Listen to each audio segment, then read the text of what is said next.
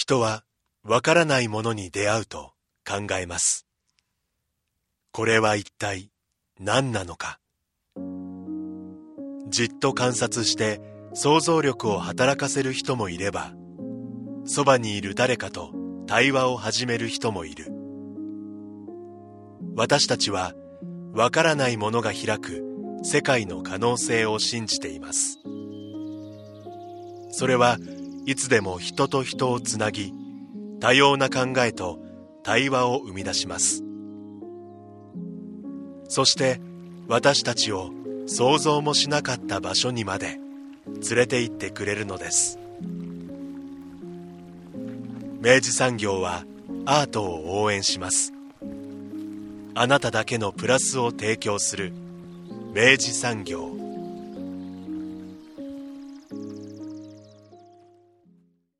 明治産業プレゼンツアワーカルチャーアワービュー今週は福岡市中央区大手門のフォトギャラリーブック。リブリス小箱で開催中。小林茂太さんの写真展ストラタムを特集します。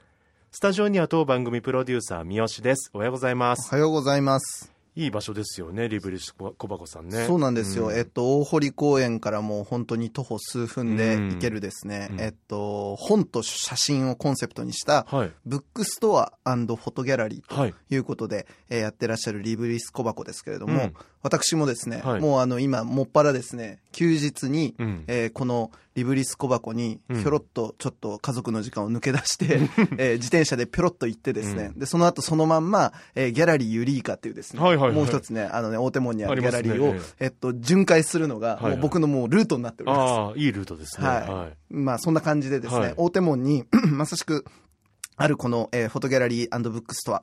えっと、毎回ね、本当に素晴らしい、あの、なんて言うんでしょうね。あの、ちょうど福岡で紹介されてこなかった、うんうん。これから upcoming なですね、うんうん。あのー期待の写真家うん。の、えっと、展示を中心にですね、うん。えーよく見せていただいている、うん。あの、印象がありまして、うん。本当にね、キュレーションがいいんですよね。うんうん。で、あの、おかげさまで本当にいろんな面白い作家を知らせてもらっている、うん。ありがたい、えーそういうスポットなんですけれども、はい。えー今回、えーその、えー LIBRIS KOBACO、信頼の LIBRIS KOBACO がうんうん新たにご紹介してくれるのがこの小林茂太さんの、うん。えっと、写真展ということで、あの、内容はね、またね、詳しく中身聞いていただきたいんですけど、非常に面白い中身がお聞きできましたので、ぜひお楽しみいただきたいと思います。はい、まずは小林茂太さんとは何者なのかからご本人に伺っております。インタビュー前半をお聞きください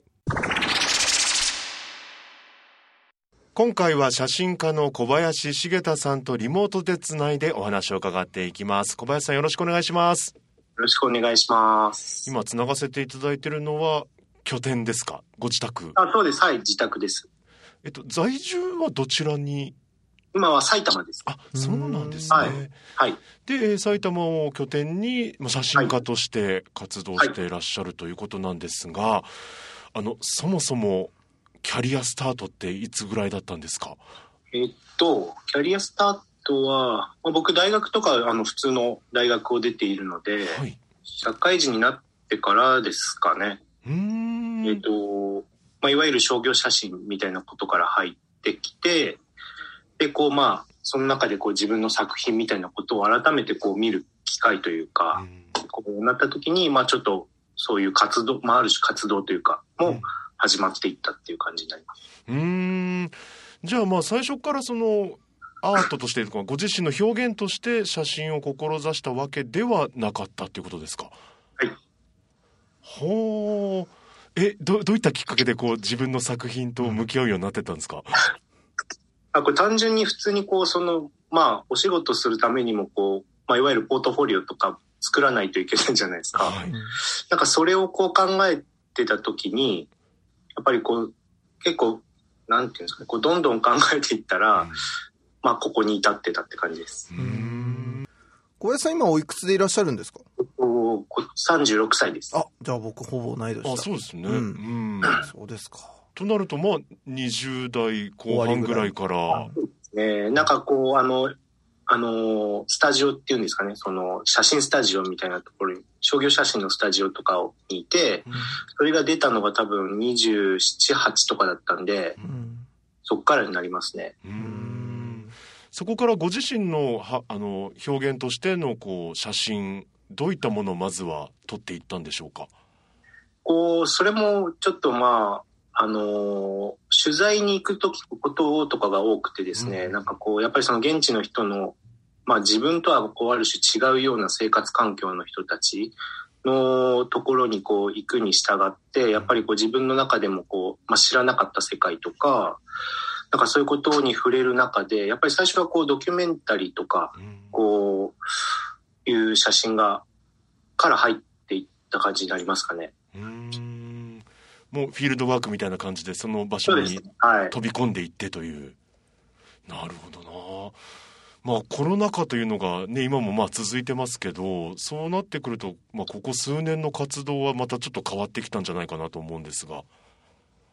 こう、まあ、お仕事、なんだ、幸いにはお仕事先は割となんかあんまりそういうの気にしない人たちが多かった。なんか、こう、意外とあれだったんですけど、うん。まあでもその、今回そのストラタムっていうのを作品になったんですけど、うん。やっぱりそれはかなりこう、まあ、ある種新しく写真は撮ってない作品になるので、うん。その前のケルンっていう作品の素材というか、まあその写真を使っての作品になるので、うん。まあそういう意味ではすごくこう、まあ、あまり意識はしてなかったけど、その、ある種の、うなんかこう、こもって何かをするっていうことに関して、まあそういう作品になったかなとは、結果的にうん思ってますね。うんはい。そう今お話出ましたが、えー福岡ではリブリス小箱さんで、はいえー6月26日まで写真展開催中でして、はい。えータイトルが「ストラタムはい。」で、えー今おっしゃいましたけどそのためにままずこのお話伺いたいなっていうのが「ケルン」という、はい。えー2020年発表ですかね。はい、えっと、つあの、作ったのは2020年で、たはいその、撮ったのは2018年になりますね。うんうん2018年にこう体験をして、でそれでこう、えーあの本を作ったのが2020年ということなるほどになります。。うんはいこのケルンのお話からまず伺っていきたいんですが、うん2018年にどこに行ったんですかねこれ。アイスランドの方に、えっと、まあ1ヶ月間くらいこう、まあ歩いてきました。あアイスランドはい。えごめんなさいもう本当あのぶなんかすごいぶしつけな質問なんですけど、はいななぜ？アイスランドあの、でもなんそんなこう本当にめちゃくちゃ歴史的な理由があるわけでもなくて、うん。まあその、ちょうどその前年2017年にうん。新婚旅行で行ってたんですよね。うんで、その時は本当に、まあ、ある種、こう、外周っていうかね、アイスランドの、こう、外をこう、車でこう、ただ、いわゆる、こう、旅行をしている中で、やっぱりこう、すごくこう、遠くに見える山とか、うん。なんかそういうし自然というか、うん。いうものがすごくこう、やっぱり印象的に残っていたんだと思うんですよね。うんうん。うん。で、あまりこう別にそ、もうもう一回行こうとかなんか全然全くなかったんですけど、うん。まあ、その翌年に、まあそういう行こうっていうタイミングになった時に、ふとやっぱり思い浮かんだのがやっぱりその山の風景だったり、うん。こうまあ圧倒的なその自然とか、いうものがやっぱりこう浮かんだのはアイスランドでしたね。なるほどうんこれあの、お写真、あの、写真集として、あの、実際にあの、出版されてあるわけですけど、ケルンはですね、えっと、その、えっと、端末の、あの、後書きに、あの、その、ご自身にその、お子さんができたことが、まあ、一つのきっかけになったっていうことが書いてあったんですけど、これって小林さん、具体的にお聞きしてもいいですか？あもちろんもちろん。あの、まあいわゆるその環境の、えっ、と、生活環境が変わるっていう、うん。圧倒的に変わるということが目の前にあった時に、うん。こうやっぱりこう自分の中での整理とか、うんそういうものがちょっとやっぱり必要だったのかなと思っていて、まうん。あ、それをこうある種こう考えるために、まあ思いついたのがまあ、とにかく歩いてみようっていう、この、のいわゆる人間の原初的なこの行動というか、うんうん体を使う行為として、うん。をまあ一回ちょそこに立ち返るみたいなことをやってみたくなったっていうのがうん動機になりますかね。へえ。うんこう聞いちゃうと、あの、ちょっとあれかもしれないんですけど、奥様はそこを、あの、ご理解いただけました？あの、深くは聞いてないっす。ちょっと1ヶ月行ってくらぐらいな感じですか？まあなんかでも本当にこう、まあ、そういう意味では理解してもらってるのか、なんか別に特に何も言われることああ、なく。素晴らしい。うん多分なんかあれなんでしょうね。奥様としてもその、あの、小林さんにとってそれが必要な時間だっていうふうにご認識いただけたんでしょうね、きっと。だとそうですね。なんかやっぱり、うん。そうだったような気がしますね、やっぱり。う。うんんで実際に、えー行かれた季節的にはどの季節ですかね？ちょうどそのアイスランドの気候としてやっぱり夏しかその山とか、うんそのこういわゆる高原地帯っていうのがこうずっと前基本的に雪に覆われてるので、うん夏の3ヶ月ですよ。なので、だね、7月です。夏、一応夏うんに、うん。まあ、7月といえどもやはり日本とは全く違う気候ですよね寒かったっすね、やっぱり。ああそうですかはそれい。なんで、か、1ヶ月間、その、滞在中は、あの、これ書いてあるところによると、野営をされたっていうことらしいんですけど、これ、ど、どう、どうしたんですか？あの、いわゆるあの、キャンプとかですね、その、ずっとこう、テント担いで、ええ。歩き回るっていう。まあまあ、そんな大したあれじゃないです。大丈夫ですか？その二度目のアイスランド、あの、夏とはいえ、なかなかそれはチャレンジングな態度ではないかと思うんですが。なんか、こう、そのなんか本当にあんまり全然こう考えてなくて、うん。その日本でもそんなことやったことなかったんですよ、僕。そのだからこのためにテント買ってとか、よ。うん。なんか、なるべく軽い道具用意してとか、なんもなかったんで、えなんか初めて、こう、か買ったばかりの初めてのこう、うんうんテント開いたのが雪の上だったんですよね、なんか。ええ上級え。ちょっと初ソロキャンとしてはレベル度た、レベル高すぎませんか？なんかちょっと、ねな僕、まあ、そこまではちょっと、あの、予想してなかったんで、そうでしたか。え、実際どうでした？なんかその、あの、そ、そういうふうに、まあ、初めてのチャレンジ尽くしだったわけですけど、なんか、行ってみることで、なんかその、なんだろうな、じ自分で気づくことって多かったんじゃないですか、相当。もうやっぱき、やっぱずっとそう、なんかこう、結局やっぱりそれがこう、ずっとそのストラタムまでつながる、なんかこう、やっぱりこう、言葉にできないような、うん。何かこう、うん、ずっと引っかかってるようなことなのかな、とは思っていて、うんうん。なんか結局やっぱり自分でもやっぱりこんな体験でしたっていう言い切ることはちょっと未だにできなくてですね。なんかそれ、まあある種それが結構自分の中でも面白いなと思っていて。まあそんな体験だったんですけど、まあととりあえずめちゃくちゃ辛かったですね。あ部活、部活以来にこう膝に手をつきましたね。辛い。答えてる。普通に辛いやつだと思って、これ。はあそうですよねだって日本でもこういったね、うん動きをしたことなかったのに異国の地で、ええね、しかも寒くて、え雪もあえるのに、うん言葉も通じやしないっていうところですよ。そうですよね。もう主にやっぱりお一人でのこう世界が多かったんですかね？そうですね。一人で、はい、歩いてました。もうじゃあ他の人は見えもしないような場所を？なんかそうですね。やっぱり少なかったですね。まあその、まあ街、たまにこう、もちろん街とか戻るんですけど、まうんあ、そうするともちろん、ある程度は。でも基本的にやっぱ歩いてる時は、そうですね、一人でしたね。うんまあでもやっぱそうやって一人で歩けばこそ、なんて言うんでしょう。で、おまけにまあその言葉も通じなければ、あの、全くの要はそのい異教の地であるっていうところで、目の解像度めちゃくちゃ上がった状態だったんじゃないかなってお察しするんですけど、どうですか？そう、やっぱりでも、やっぱりこう、もちろん、その、すごくこう、ある種の没入感みたいなのは多分すごくあったと思うんですよね。うん。だからこう、いろんなこう、まあ素晴らしい、いわゆる素晴らしい景色とか、うん。まあもちろんあったと思うんですけど、やっぱりそれ以上にでもやっぱりこう、疲れとかっていうこと、その身体的なそういう、うんなんでしょう、要素、外的要素みたいなのが、やっぱりすごく予想以上に大きくてですね、やっぱりこうう基本的にこう、どう歩く道を見てたり要は下を見て歩いてたりするんですよね。なるほど。だからこう、まあ、なんかこう、道とかっていうのは、これそんなにこう、変わんなかったりするじゃないですか。その模様とかっていう意味で言うと。うん。なんかそういう意味でもすごくこう、こうかん考え、どっちかというと考えていっくような、こう、方にやっぱりシフトしていったっていうのはなんかすごくありましたね。あの、今回の、あ、その、撮られたその作、あの、写真たちが、要はその、ケルンっていう、あの、写真集になってるわけですけど、これ、ケルンって、えっと、その、英単語の意味をちょっと軽く調べてみたんですけど、これ、道標とかその、道しるべになるその、石みたいなことっていう意味があるみたいなんですけど、なんかこれ具体的になんかこの、このタイトルにされた、あの、ものっていうのは、ど、どういう、あの、ことだったんですか？これまさにその、あの、道しるべ、その、石がこう、積んであるようなうん。ものになるんですけど、うん。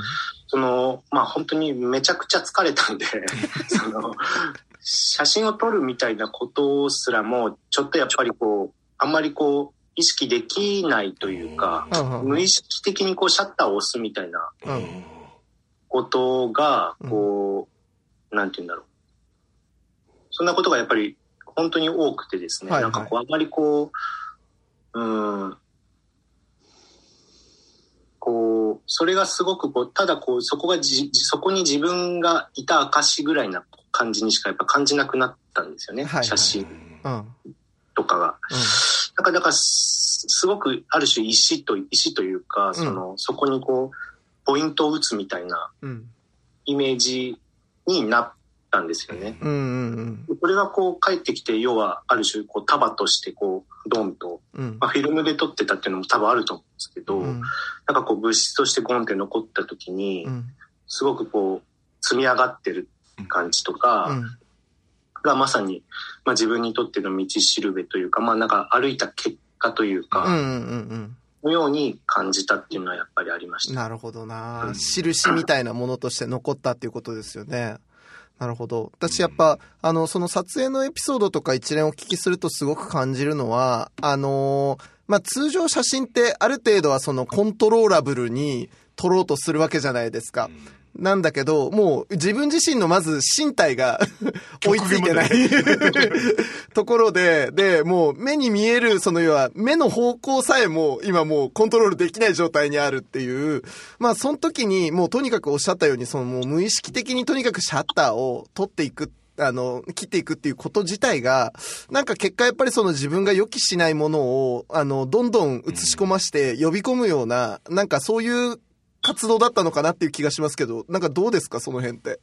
でもまさにやっぱりそうですね、本当にこう、それこそこうノーファインダーで撮ってみたりとか、うん。その、本当にその自分がそこにいた証を残すみたいなことっていうのを、こう、うんそれこそ無意識的にやっていたというか、まあそれぐらいしかできなかったっていうのも多分あると思うんですよね。うんうん。なんかこう綺麗に絵を撮るとか、うん。そういうことっていうことよりも、もうちょっとこう、体の、なんだろう、動きと連動してくるというか、うんうんなんかそういうことでこうシャッターを押していたような気がしますね。いやーこれあのフィルムで撮られたってことは現像されたのは帰ってきてからあ、そうです。はい。その時のこう現像する時ってどういう感覚で反映されていくんですか？いや、なんかだからある種別に何も感じないんですよね。その、へえ。ああうん、あんまりそこには何も感じなかったかもしれないですね。もう、ただ撮れたものたちが、もう、なんか、ー現れてくるっていもう、うね無機質にドンとただ手元にあるみたいな感じですか？本当にまさにそういう感じだったと思います。こう、その、まあ、もちろんその自分の体験だからストーリーなんていくらでも語れるんですけど、うんなんかやっぱりそういうことではないもののように感じるという、うんっていうことの方が強かったように思います。なんかでもこれ、あの、勝手に深読みしちゃうとあれなんですけど、なんかご自身のその要は、あの、奥様との間に、えっと、まあ、その新しい命が生まれるよっていうタイミングで、なんかその自分っていうものの立ち位置がよくわかんなくなったって言って行った旅で、果たしてそのように全くそのアンコントローラブルな環境の中で打ちひしがれて、で、出てきたものがもう本当にその意図せざる何か、何かわからないものだったっていう、この一連の経験は、めちゃくちゃ大きい気がしますね。なんかでもやっぱりそうですね。この結構、ストラ、今回の作品にうん。なるまでやっぱりずっとこうモヤモヤしてたっていうのはなんかやっぱりあって、うん。今回やっとそれがちょっと晴れたような気はしてます。うーん。その今回っておっしゃるのがこのストラ続くストラタムですね。あそうでなるほどなうん面白いね。そうよねだって夏の多分アイスランドって昼長いよね昼長いのか。白夜ですね。いわ白ゆる夜ですよ。もうそのあたりも全く違うじゃないですかあ あ、でも、なんか、そうなんですよね。その、その自分がこう、なんて言うんだろう、こう、ある種の規制概念というか、うん。夜が、例えば夜が暗くなるとか、っていうことがこう、どんどん、要は曖昧になっていくんですよね。うん。でしかもこう、テントっていうこともう、ん。なんかこう、外なんだけど、うち、うちみたいな、なんかその、寝てるんだけど、外の音はずっと聞こえるとか、うん。なんかこう、いわゆる、こう、障壁みたいなものがどんどん、こう、溶けていくような感覚はやっぱりあって、すごくやっぱ夢も見ましたしう、ん。なんか、うん。なんかそういうような体験でしたね。なんかだからあれですね。その自分と世界みたいなものとか、自分とそれ以外の全てみたいなものとの関係を徹底的に見つめ直す1ヶ月間みたいな感じですね。まあでもまさにでもそうな、なんか、うん。意識はしてなかったんですけどね。なんかやっぱりそういう風にならざるを得なかったのは、やっぱりあったなと思います。いや、でもなんか僕自身も生意気ながらあの子供を二人持つ身として、なんかあのその、なんか自分の居場所がよくわかんなくなってちょっと一人になってしまいたいみたいな気持ちになるところもわかるし、だし、その結果、今一連お話ししたような体験をして帰ってこられたっていうのは、やっぱめちゃくちゃ良かったんだと思いますよ、小林さん。これやってなかったら結構危なかった気もするぐらいですよ、なんか。ねえまあそうですね。なんかそういう意味でもやっぱりケルン、まあある種のケルンっていうことになったのかなっていうのはま、さしくまさしくうん、感じてます。はい素。晴らしい。いやうん、あのね、でもね、って言いながらよ、うんあの、作品のさ、いはい実際にそのケルンの写真たちを見るのうんよ、うんめちゃんとめちゃくちゃいいからねいや。そうですよね その通りですよ、うんあの、今のね、話だけ聞いとくと、うんうんさぞブレブレでボケボケなさ、点でダメな写真集になってるのかと思いきやさ、いや全然全然まあめちゃくちゃちゃんと見てんのよ、やっぱね。ねあのーいや、これ、あのー僕なんかすごくやっぱり見てて思ったの、なんだろうな。あの、いい、いい、いい空気が取れてる感じがしました、なんか。よかったです、本当に。なんか、まあ本当に、僕、まあ、だから僕は全然その意識はしてなかったんですけどね。うん。まあそれはある種、機械がやってくれたことなような気もしますし、まあ環境がむしろそのカメラに映り込みに来てくれたみたいな感じなんですかね。はあんまり、あんまり本当に、うん。すごいな面白い。あいやすごいわ面白い。でそのケルンがあってこその今回の展示なそうわなんでよ。けですすよねあの、今ね、リスナーの方は、ええさぞじゃあそのケルンという、うんその写真展が見れるんじゃろうと思いきや、まあすいませんねリスナーさんここで、あのね、ツイストしてくるのが小林ですよ。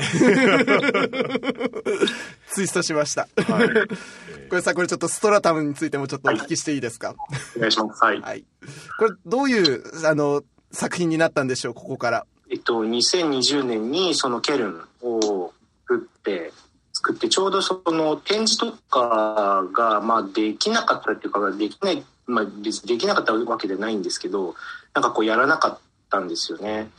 それでこう、まあコロナとかもあって、ちょうどややるやらないみたいなことは、ちょっとこう、ふわふわした時期があって、でそれでまあこう、なんなんだなんだとこう、ちょっとダラダラしてしまったというか、うんのがこうまあ正直なところでガーッとありながらもでもなんかこう何かこう展示がしたいなみたいなことはずっとあってうん。でそしたらこう、まあ、どんどんこう2年ぐらいやっぱ経っちゃったんですようね、ん。まあ今年ので今年はまあその展示のきっかけをいただいたので改めてこうちょっと考え直したまあその展示をきっかけいただいた時はそのストラタムはなかったのでうんケルンとしての展示というか、まあ、ケルンをどうするかっていうことだではあったんですけど、こう、まあでも2年間経ってこう、2年間というかもう体験からしたら4年間ぐらい経ってるわけなんですよね。ってなった時に、やっぱりそのままこう、プリントを展示するっていうのはどうもちょっとしっくりこなくて、うん。で、こう、ある種その体験をもう一回振り返るっていうことを、とやりました。うーん。これで具体的にその、振り返るということになったときに、えっと、今回は、その、ケルンの時に撮った写真を、あの、鉄板に UV プリントされたということのようなんですけど、これは一体どういうことだったんでしょうか？はい。えー、で、まあ、ということで、その、なんだ？えっと、その作品としてですよ、うんうんストラタムは、うんえっと、ケルンの時の写真を、鉄板にプリントするっていう形を取られたってことなんですけど、これはちょっともうちょっと詳しくお聞きしていいですか、もちろんです。その、まあ、鉄板、鉄板っていうものがいき、こう、鉄板っていうものがいきなりあったわけでは全くなくてですね。はい。まあ、その行為、その歩いた2018年の体験を振り返った時に、やっぱり一番こう残っていたのは結構体験だなと思っていて、うん。で、それをこう、まあ、展示という、ある種見る体験とか感じる体験にした時にどういうふうにしたらこう伝わるかなっていうことで、うん。えっと、出てきたものが鉄板だったっていうことになります。これもうちょっと聞こうか。鉄板だった。これはな、うんなぜ鉄板だったんですか？そのか紙、紙にこう写真が写っ、うんイメージが写っているっていうことを、えっと、そこからこうちょっと考えたかったっていうのがあって、うん。で、こうプリントとかこう紙にこう、そのイメージが載っているっていうもの、まあいわゆる写真っていうものを、写真プリントっていうものを見たときに、はい。こう映っている、こう映っている事柄にすごくこう、めちゃくちゃダイレクトにアクセスできるなっていうことがあったんですよね。んまあ、まあ、だからこう写真っていうものがあると思うんですけど、うん。はい。なんかそのダイレクトさがちょっと気持ち悪く感じるというか、ああ、なるほどな。まあその4年間経ったっていうその、まあある種記憶っていうものがこうどんどん薄れていく中で、うん。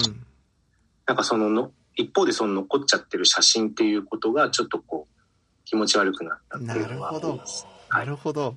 だからやっぱケルンの時の写真をそのまさしくその小林さんご自身が4年ぶりに例えばだから見たっていう時に写真の方は生き生きとその時の息吹をまんま残してるけどいや俺の体験としてはそんなことでもねえぞっていうことだったわけですよね。まさにそういうことですね。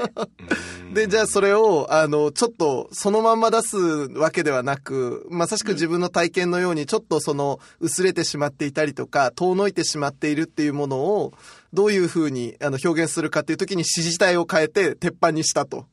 あ、そうです。まさに紙っていうことから剥がした、あの写真、まあイメージですね。うんを剥がしたかったっていうのがちょっとありますね。うーんこれ鉄板鉄板にプリントすると、ん。どどういうこう効果が期待 期待というかうん。考えられます、なんかこう、まずこう、んなんだこれっていうところから始まるんですよ。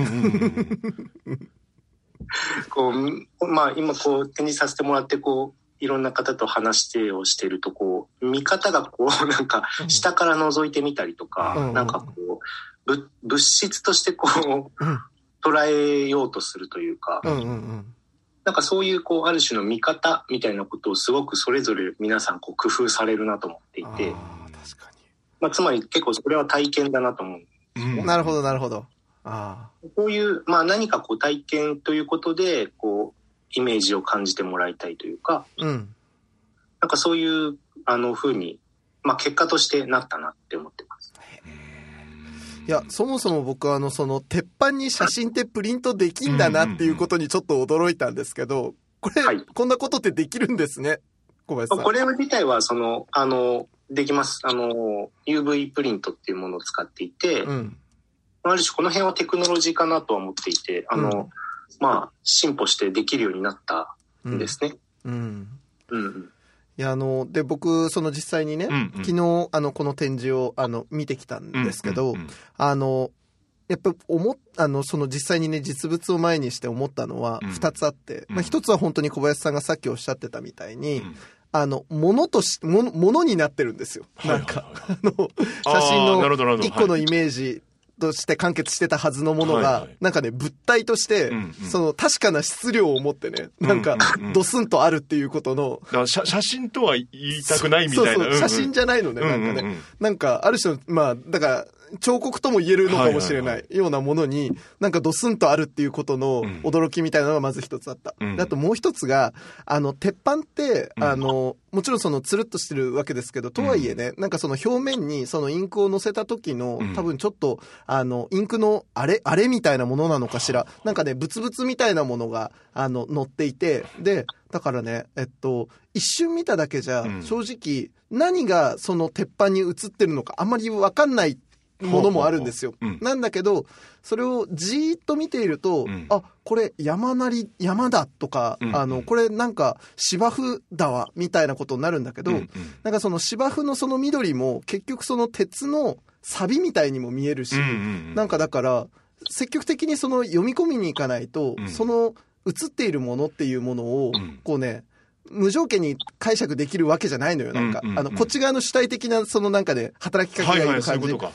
で、それによってやっぱその読みが開かれるというか、うんそこに映っているものとか、そこに載せてたものもうん。広がっていく感じがあって、うん。あなるほど、なんか、でも、今までの一連のお話聞いてると、うん。やっぱりその記憶の不確かさみたいなものとか、うん。なんか、あの、そんなに簡単なものじゃないみたいなことをうん。考えるにあたっては、このプレゼンテーションすごい納得だなっていうふうに、改めて思いました、小林さ。うんんああ、すごい。ありがとうございます。喋りすぎました。いやいやすごく、なんかその、まあ、ブツブツとかっていうのは、うん実はその、まあ、これ、えっ、と、UV プリントする、まずこれデータですよね。はい UV プリントする。で、いわゆるインクジェットなので、えデータにするんですけど、うん。その過程でも、その、要は、えっと、一つ工程を挟ん、実は挟んでいて、はい。それはその、えっと、そのケルンの、うん。えっと、本で使ったデータがある、はい。ある、あるんですけど、うん。それを一回こう、えっと、インクジェットで普通に出力をしていて、うん。で出その紙、インクジェット用紙をの反対側に出力をしていて、ほまあ、つまりそのインクが定着しないんですよね。ううんあの結構こう、写真やってる人だとこう、ま、間違ってこう、えっと、用紙を裏表逆にして、うんうん要はなんかこう、あ、ま、間違ったみたいなことがあるんですけど、うん。はい。で、なんかその、インクが要は浮いた状態で出てきて、うん。それを今度紙にこう、えっ、と、あの、版画のように押し付けてるんですよ。ああ、なるほど。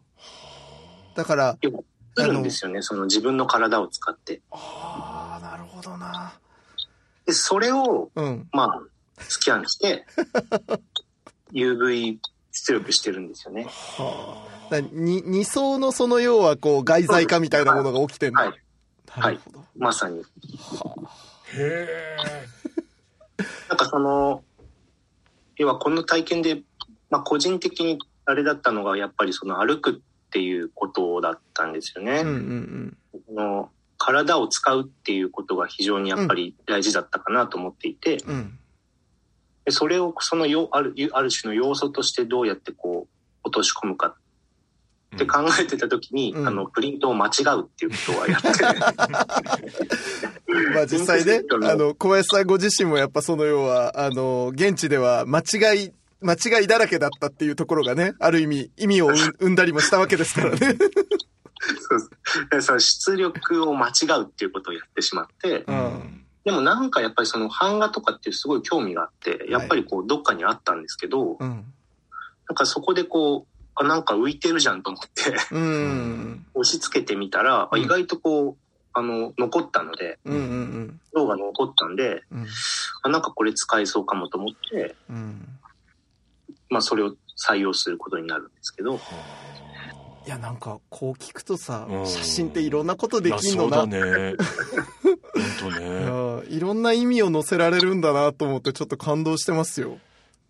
工程がやっぱりね、こうちょっと、工程もやっぱりこうある種、うん。システムになってしまうと、こう。うんなんていうかな、一方通行だったり、こう、脇道がなかったりするのかなと思うんですけど、うんうんうんでも意外とやっぱよく見てみると、抜け穴がいっぱいあって、うん。うんうんうんなんか今回まさにそれだったかなとは思います。うん。うん。うんで、おまけにやっぱりこの鉄板にプリントした時に、あの、きっと多分小林さんご自身もだと思うんですけど、この後このプリントされたものがどういう状態にこう変容していくのかってわかんないわけじゃないですか。あ、そうですね。はい。ねやっぱなんかその、あ、やっぱりこのアンコントローラブルな、この制御できなさみたいなものと、やっぱあの、小林さんがこの展示に込めた、あの、思いみたいなものっていうのは、えーなんかすこぶる一致していて、あの、お見事ですっていう感じがしますね。なんかそうですね。なんか、結局、その、紙に吸ってても、うん。こう、これが合ってるかどうかってわかんないんですよね。うん、うん。わかんなかったんですよね。うんそんなことやってる人いなかったんで。なんかこうコン、コントラストちょっと上げとけばよく見えるとか一切なかったんで。なんかやっぱりすごい、だからそういう意味でもなんかこう歩いてる時のことを思い出すというか、なんかどこ歩いてんの俺みたいなこととかになっちゃう、うんなっちゃったっていうのは結構ありましたね。な、あの、いい意味でその要は創作上の迷子になるみたいなことですよね、なんかね。ああったと思います。はい。ねだし、やっぱそれを実践するっていう、身体を伴って実践するっていうことで。あのさ再現でもないんですよねまたこれ、う今回のこのストラタムにおいても、うん小林さんはうん迷いながら、あの体験をしながらここにたどり着いてらっしゃったなって感じましたがだからそうですね。なんだからやっぱりこうストラタムっていう新しい作品にこう置いてもいいのかもと思って、うん。まあ新しく名前を付けたって感じですね。うんこれちなみにストラタムってどういう意味なんですか？まあ、いわゆるこう地層とかですね。なるほどあの学術的な意味になっちゃうんですけど、レイヤーとかっていうよりもちょっとこう、あの、ちょっと硬い意味にはなるんですけど、はいはいはい。まあでもままさしくね、あの、そうやっぱり一回、あの、インクジェットの、あの、間違ったプリントにして、で、それを、うん。あの、押し付けて、写し取ったものをスキャンして、で、それを、あの、転、ね、転載するっていう、まあもう、この時点でもう4層ぐらいのね、作業 積層してるわけですから。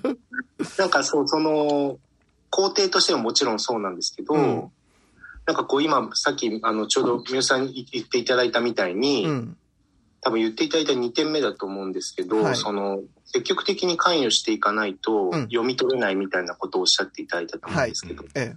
だからすごくこう、そこで初めてこう自分のある種の見方みたいなものをそのうん。自分でも意識するようになるというか、自分ってこう思うんだみたいなことっていうのを、うん。こう自分すらもこうそこで自分のこうある種の積層というか、自分がどういうものをどういうものの見方をしてきたんだろうみたいなこともうん。そこでこう分かるなと思っていて、なんかそういう意味でもその自分の自分がこう知らず知らずのうちにこう積み重ねていたものみたいなのが、うん。まあ、ある種自分だとは思うんですけどうん。そういうものともこう向き合えるのかなと思っていて。うんいや、すごいな。なんか、今のお話聞いてると、本当にだからやっぱ、ケルンの時の実践が見事に行って帰ってきた感じがありますね、なんかね。そうなんですね。だから別にアイスランドじゃなくてよかったんですよね。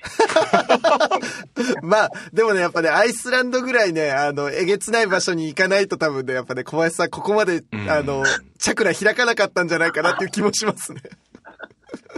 そうなんですよ。まあなんか歩ければよかったのかなと思うんですけど、面白いです。ん。いや、すごいな。ーいやお見事ですね、おうん見事ですね、うんあの、コンセプトがちゃんとやっぱりこう、あの、表現ししたいと思った、あの、そのある種の今回の展示に至ってはその要は、表現したいと思った違和感みたいなものを、キャプチャーしながらちゃんとその作品にまで、あの、うん落とし込めてるっていうところが、あの、お見事ですという感じです。すごい。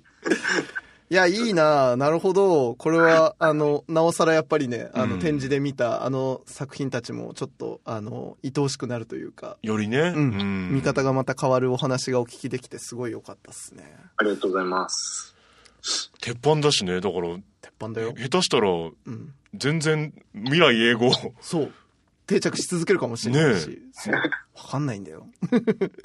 だなんかちょっとだから、うん普通の写真買う感覚とは全然違う感覚ですよね。もしこれなんか、あの、手に入れる人がいるとしたらね。そうですね。なんか、あのーそうなると思います。やっぱり、いわゆる写真ではないので、うん。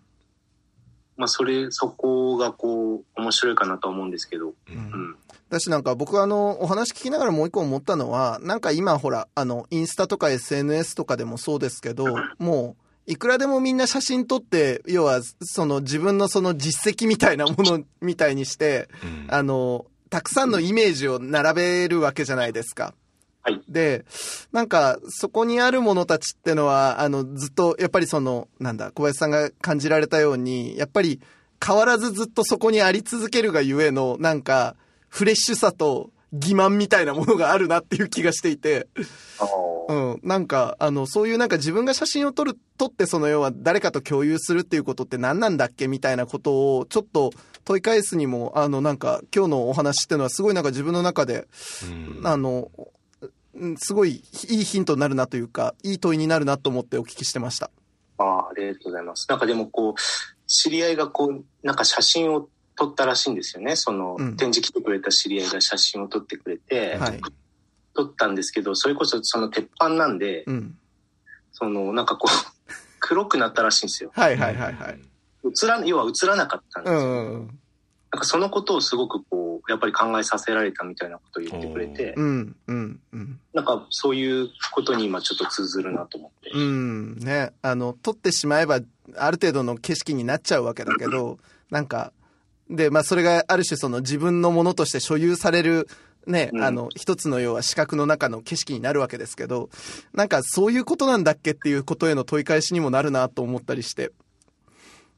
でやっぱそ、そこをやっぱ介に介在させるのが、やっぱりおっしゃっていたその体験っていうことだったりとか、その一人の人間のその、まさしく体験することとして、その景色っていうものとどう向き合うのか、あの、今っていうことだし、未来に対してどう向き合うのかっていうことだなと思って、いや、もう勝手にうっとりしております。ありがとうございます。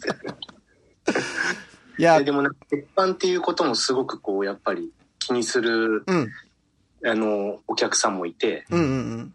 こう壁、壁大丈夫ですかみたいなことを お気にするんですよね。うんした人もいてですね。はい。あ、なんかそうやって見るんだっていうのをすごくこう感じてます。ああ、なるほど。要は鉄板の、ま、要は作品の周りをこうもう見てるわけですよね。はいはいはいはいはいはい。すでしかも鉄。板に関して僕は別に思いも何も言ってないんですよ。はい。だからその人、見てくれた人のうん。鉄板をうん。考えてるわけですよね。そうですね。うん。でそれでこう、そういうことが気になっちゃうっていうのはすごい非常に面白いなとうん。確かに確かに。重いって言ってないですよ、みたいな。ねえ、まあでもね、あのー鉄板ってなった時にね、じゃあ角、角は大丈夫かとかさ、いろいろやっぱ気にはなさるんでしょうけども、確かにそうだな。いや、指示体変えるだけでこんなにやっぱり、うんいろんな、あの、問いかけにもなるんだなっていうのも含めて、面白いな。確かにね人それぞれだもんねうん、そう。家にそれをどう飾るのかとかさ、そうねどのようにその作品と関係を結ぶのかっていうこともまた人それぞれだからね。いやー幾重にもまさに、うん、いや、ナイスストラタムです。ナイスストラタム。ナイスストラタム。素晴らしい、素晴らしい積層具合でございます。よ具合、ありがとうございます。いや、小林さん、あの、本当になので、もう、これ、もうナイス展示っていうことなんですけど、うんうんああ、よかったです。ありがとうございまあす。はいの、最後にちょっとお尋ねなんですけど、今後なんか、あの、予定されてる活動だったりとか、なんか、まあ、ストラタムやってみて、あの、まあ、これからなのかもしれないんですけど、なんか、今後の、あの、計画だったりとか、やってみたいこととか、あ、ああの、見つかったりしてますかなんか？まあ、まずもう本当に、本当にこう、直近というか、はい。ストラタムの作品に関してはやっぱりサビは気になりますよね。鉄板なので、ええ。こうこれがどう変、要は物質としての変化はい。っていうものがどうなっていくのかっていうのは非常にやっぱり気になりますし、うん。こう、まあその記憶とかの本を読んでると、やっぱりその記憶っていうのはすごくこう、曖昧で、うんこう、なんていうんですか、こう、都合よくこう、うんうん変えていくっていうはい。特性があるんですよね。うん。もう自分のいいようにうん。欲っていうのはこう思い込んでいくし、思いまあ、ある種思いこ脳みそがこうあある種こう思い込まされるみたいなのがあると思うんですけど、うん。なんか僕はすごいこうもう体験を本当に振り返ることはもうできないんですよ。うん。うん。うん。もうめちゃくちゃ思い出したんで。うんうんはい。で、めちゃくちゃいいようにもう改変したので、はいはいはい、そうですよね。うんなんか僕の中にはもうないと思っていて、なるほど。うんあある種それがこう、なんていうのかな、こう外に出た、対外化したのがーうん。今回の作品かなと思ってるので、うんまあある種こう記憶っていうものがこう形になったとするならば、うん。これからの変化っていうのはまさに記憶の変化だなと思っていて、うん。なんかそれをこう今度、こう、記録していくのか、う。うんんなんかそういうまたイメージを作っていけたら面白いかなと思ってます。うんすごいなあの、無数のストラタムがまだ続いていくいやそうですよね 執念深くまた。まあでも一個の体験っていうのは本当にそうやってこう、点々あの、どんどんね、変転していくものだし、あの、それをこう、タイミングタイミングで見つめ直していくごとに本当になんか、うん普遍的なものがなんか見つかっていく気はしますね、なんかね、小林さん。なんか、本当そうなったら、やっぱりね、こう、その、まあ、そう、そう最初言ってもらったみたいに、やっぱりいい体験したって言ってもらったのは、本当にやっぱり、そ、それくらいの体験だったんだなっていうのはやっぱりうん思いますね、自分でも。いや、すごいわ。うんつどつど振り返る、振り返っちゃうというか、うんなんかこう向き合うというか、なんかそういう体験だったんだなっていうのは、うんやっぱ改めて感じますね。いや、素晴らしい。いやーちょっとね新しいこう取り組みとか作品も気になりますけど、うんもう本当おっしゃる通り、うん。このストラタムがどうなっていくのかっていう、本当ね。うん本当ね。だってもう、サビが乗っていくのはむしろなんかあの、このストーリーからするとめっちゃ本望な感じするよ、そうそうそう。うん。なんか大正解な気がするもんね、そっちの方が。でもちょっとそこはね、本当にそれこそもうわからない、アンカンコントローラブルな。コントローラブルなね。